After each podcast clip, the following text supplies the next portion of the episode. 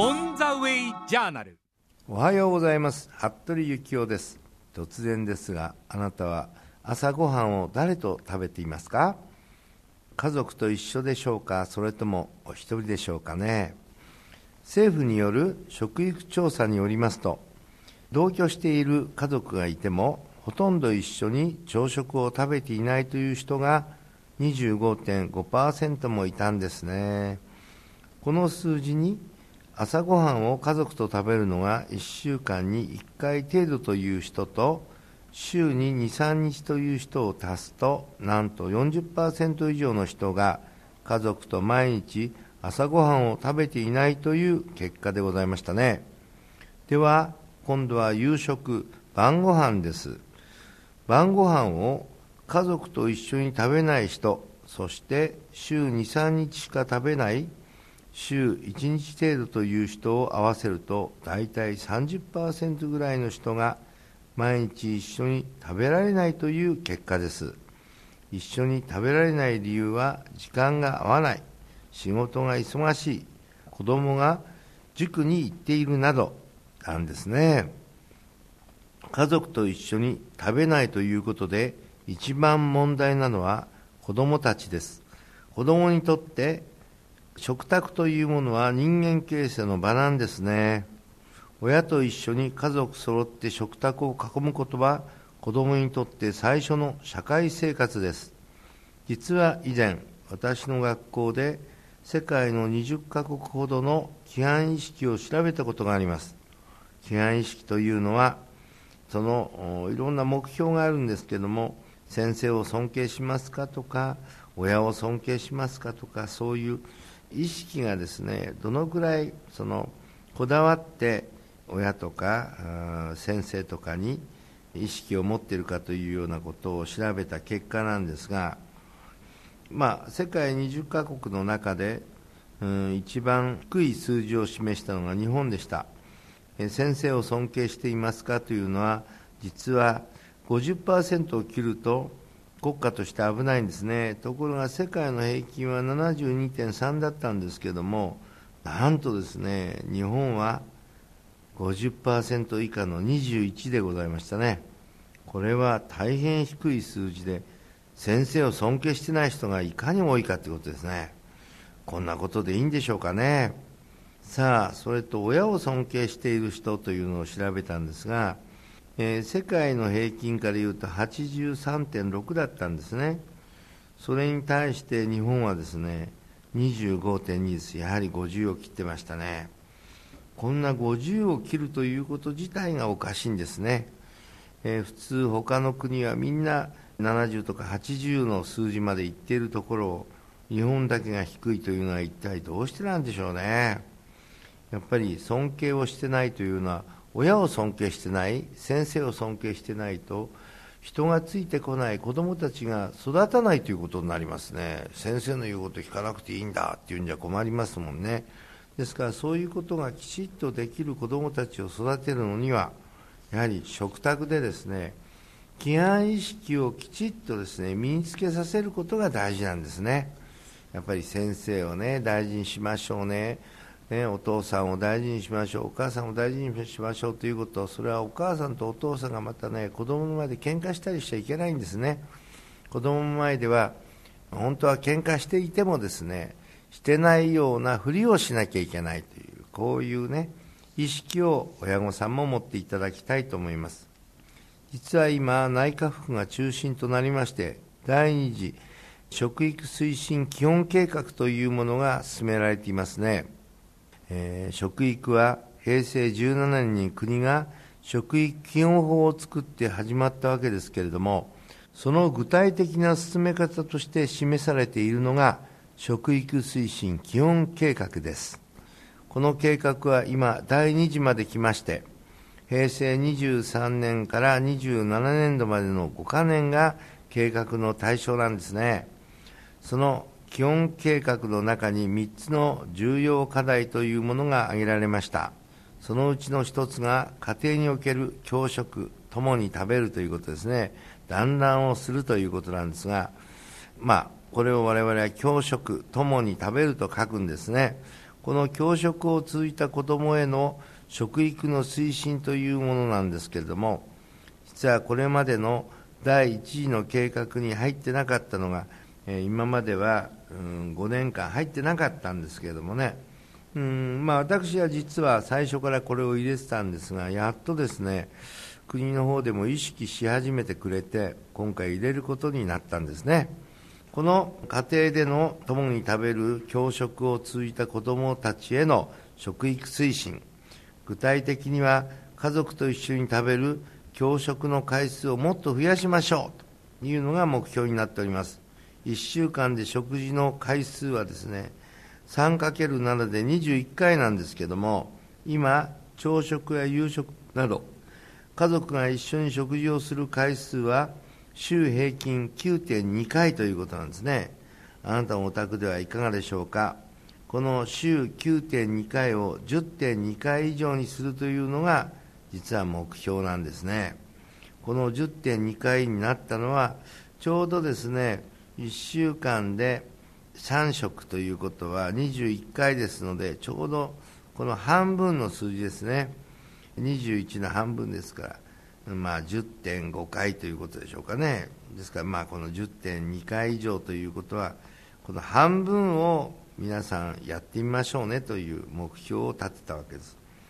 先ほどあったようにですね、週に2回とかね、月に数回しか食事を一緒にしてない家庭が多いわけですね、それがもう40%以上にもなっているわけですから、そういうことから考えますとね、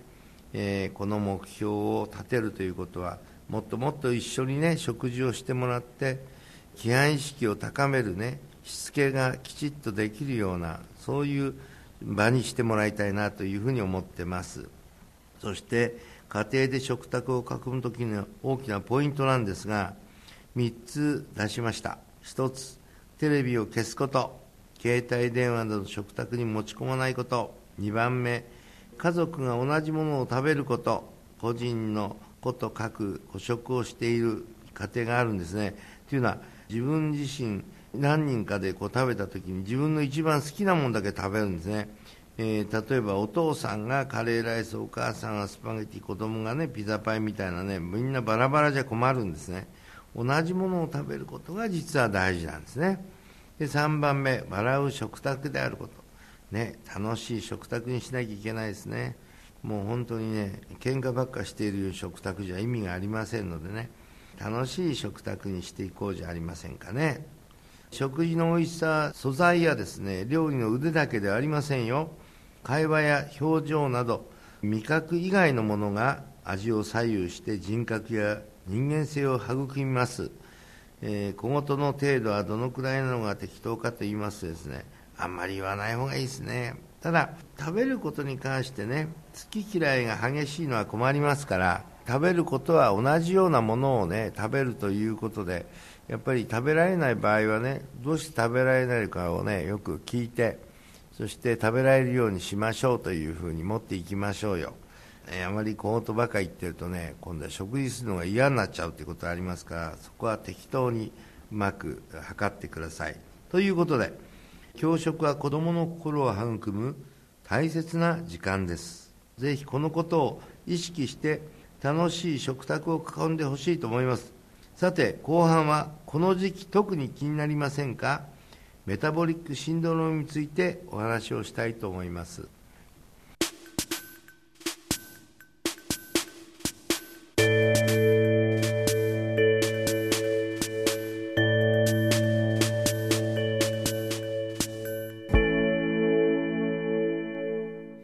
ザ・ウェイ・ジャーナル服部幸男の食育の時間後半は食のカッティングボードのコーナーです今回はメタボリックシンドロームについてです。メタボは言葉だけならもう小学校の子供でも知ってるわけですよね。改めてこの診断基準を申し上げますと、腹囲、おへその上を測ったお腹の周りなんですけれども、男性が85センチ以上、女性が90センチ以上で、高血圧、高血糖、脂質の代謝異常のいずれか2つ以上が当てはまる人、これがメタボなんですね。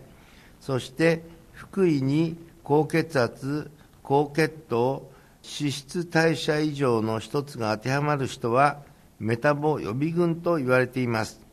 メタボの定義についてなんですが厚生労働省の研究班によるとお腹周りの数字は男性は変わらず85センチ女性は10センチマイナスの80センチ以上が妥当だという研究結果を発表しています。ちなみにアメリカの場合は福井が男性が102センチ以上女性が88センチ以上。ですから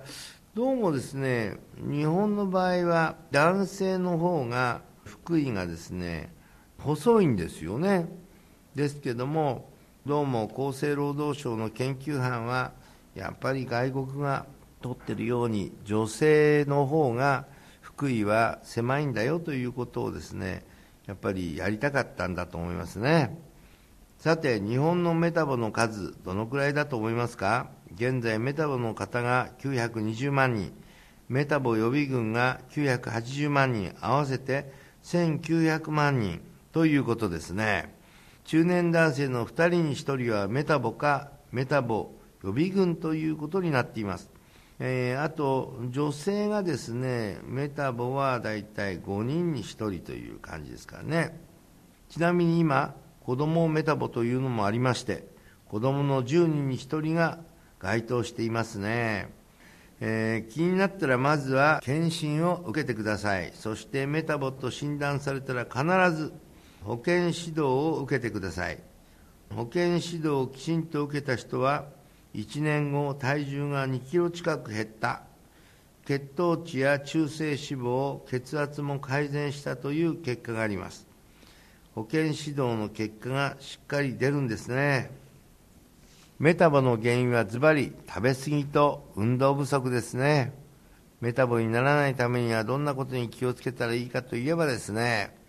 やっぱり夜ねうん寝る前に食べちゃうとかねそういうのが結構積もり積もっていくということがありますから、まあ、朝食をきちっと食べて、お昼も食べて、その時に運動をよくすればですね、非常にあの食べたものがそこで代謝が良くなってですね、スリムな方向に動くんですよね。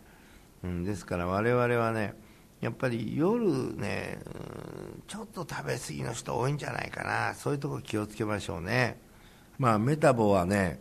うん、随分ね、いろんな病気につながってきてるんですね。糖尿病の人増えましたね。今ね、予備軍なんか入れるとね、2200万人ですよね。なんか日本人のね、5人に1人ぐらいがね、予備軍まで含めてですね、糖尿病の可能性あるんですね。実は世界で一番ね、糖尿病がね、多い国は実は今中国なんですね。5000万人を超えましたね。そしてインドがですね4500万人ぐらいですねそれに比べて日本の率は高いですねでまず人口がですね1億2600万人ですよねそれに対してね2200万人ぐらいいるっていうわけですところが、え、外国の場合、中国がですね13億ね5000万人いるんですよ。そこに対して5000万人でしょ。インドがですね実は12億いるんですね。これに対してですね、えー、4700万人ということですからね。そういうことから考えると日本人の率は非常に高い。だから日本人と同じようにこれから食生活が豊かになるとですね中国やインドいわゆるブリックスのような国々はねみんなねもっともっと糖尿の人増えるんだろうというふうに思いますね。まあ、それと同時にですねメタボな人が増えるということなんですね。結局食べ過ぎなんですよね。食べ過ぎというものをどうやって抑えていくかということ。ついね口が寂しいっていうことでね、えー、お菓子なんかも食べてしまうとかね。あと夜ね果物なんかをねたくさん食べる人がいるんですね。確かに気持ちいいんですよね。あの冷たいものなんか食べるとですね。つい食べ過ぎちゃうんですね。そういったもので僕は今ね実は夜食べないようにしてるんですね。8時以降本当食べないようにしました。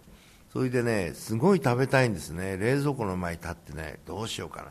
な。うんやめとこう。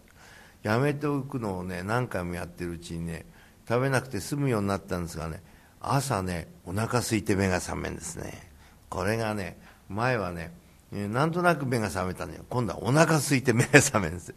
こういうこともいいことなのかもしれませんね、えー、ぜひね、えー、メタボにならないようにするためにはね食べるものをどうやって控えるかと。そして運動をよくすると。腰の周りとかね、えー、腰をよくね腹囲の周りをね回転させるようにするとかね。